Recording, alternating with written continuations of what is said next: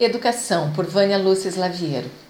Como pedagoga, especialista em PNL, qualidade de vida e neuroaprendizagem, sinto que tenho o dever de compartilhar essas reflexões hoje. Temos três pontos fundamentais para a qualidade de vida na educação. Na educação não só da criança, do adolescente e até mesmo do adulto. Primeiro, a qualidade da forma pensamento, aqui entra a PNL. Segundo, a qualidade da alimentação. Estes dois itens vimos em vários áudios anteriores. E terceiro, a qualidade do movimento corporal, a corporeidade na educação.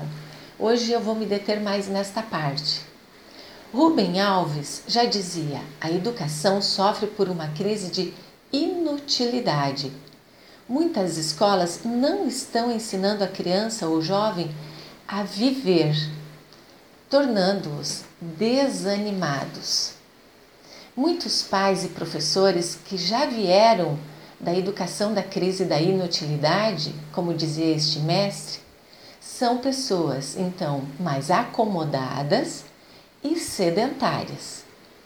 E como o adulto é o exemplo das crianças, estas estão copiando este modelo que está adoentado e retrógrado. É mais fácil para quem é sedentário dar para uma criança celular, tablet com mil jogos, pois assim a criança vai se distrair e não vai incomodar. Estes objetos, que na quantidade certa são super úteis para o conhecimento, no excesso será um veneno, como tudo na vida. Você sabe que a falta de esporte ocasiona preguiça mental, obesidade, depressão e até mesmo déficit de atenção e hiperatividade? Pois é. Por quê?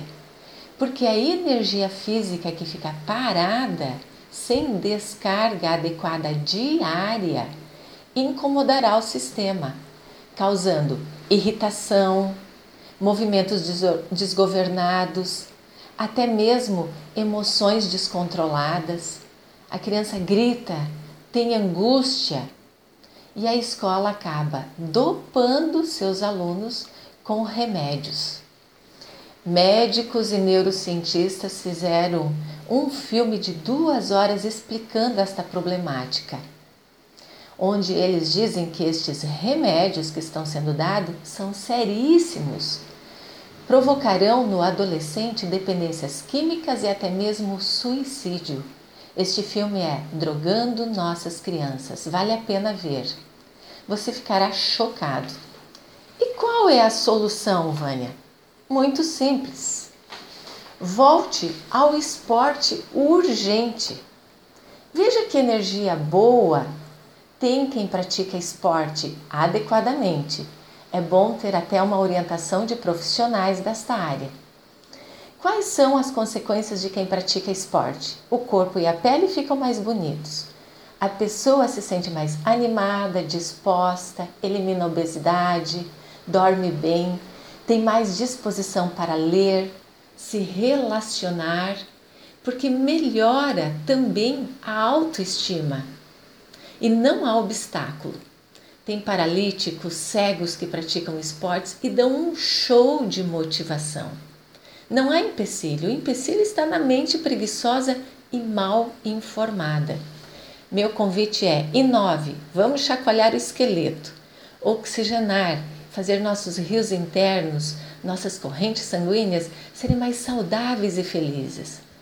Não existe esporte melhor, o melhor é aquele que te traz mais prazer e é no mínimo quatro vezes por semana por uma hora.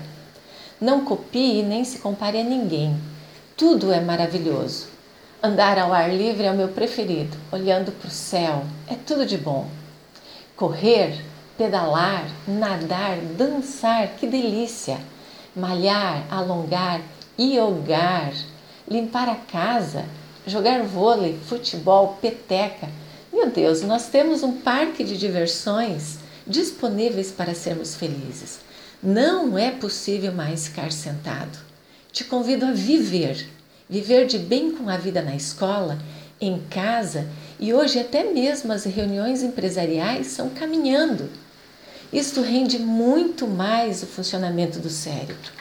Na minha escola, nós temos esta proposta. Estudamos, fazemos pós-graduações, nos movimentando muito, dançamos, fazemos yoga, meditamos em sala de aula. Está na hora de fazer diferente. Sua vida precisa de consciência, prazer e alegria urgente. Eu sou Vânia Lúcia Slaviero, do Instituto Educacional de Bem com a Vida. Se você quiser fazer parte da minha lista, envie seu número para 4199038519.